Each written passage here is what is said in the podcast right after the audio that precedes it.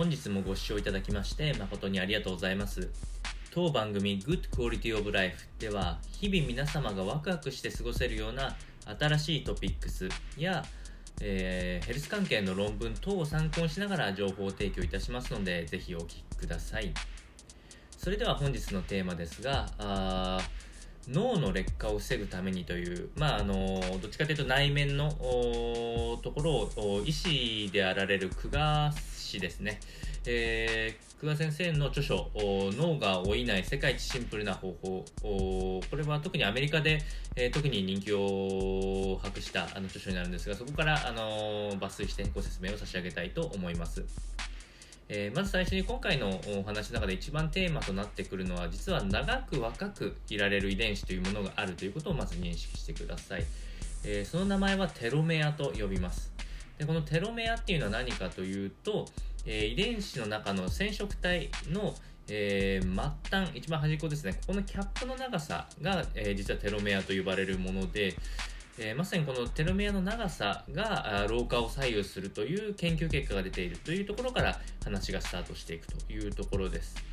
えーまあ、もちろんなかなかこう各個人で測れるものではないんですけれどもその若さの秘訣っていうのがそこに、えー、秘められてるよというのは、えー、認識してもいいと思います。え、イメージとしては細胞分裂を繰り返していくと短くなっていくので、まあ、年で考えるとえ35歳ぐらいで、えー、もともとマックスであった新生児の時の4分の3に減少。また、え、65歳ほどになってくると、新生児の時に比べて半分ほどと、どんどん短くなっていくのが、まあ、通常の脳の劣化と言われているものということになっております。え、またこのテロメアの効果としてもう一つ、えー、記憶力の話とつながっておりましてテロメアが長い人は記憶力が良好という結果が出ておりますなので、えっと、このテレメアの長さを維持できることによって、加齢しても、えー、いろいろ覚えていたりとか、あ冴えた脳を維持できるというようなあ効果もありますので、老化だけでなくパフォーマンスの良さも、えー、上げられるのではないかなと思います。え、最後にこの脳の老化を防ぐための方法が、まあ、一つ提案されておりまして、マインドフル呼吸法というものがあります。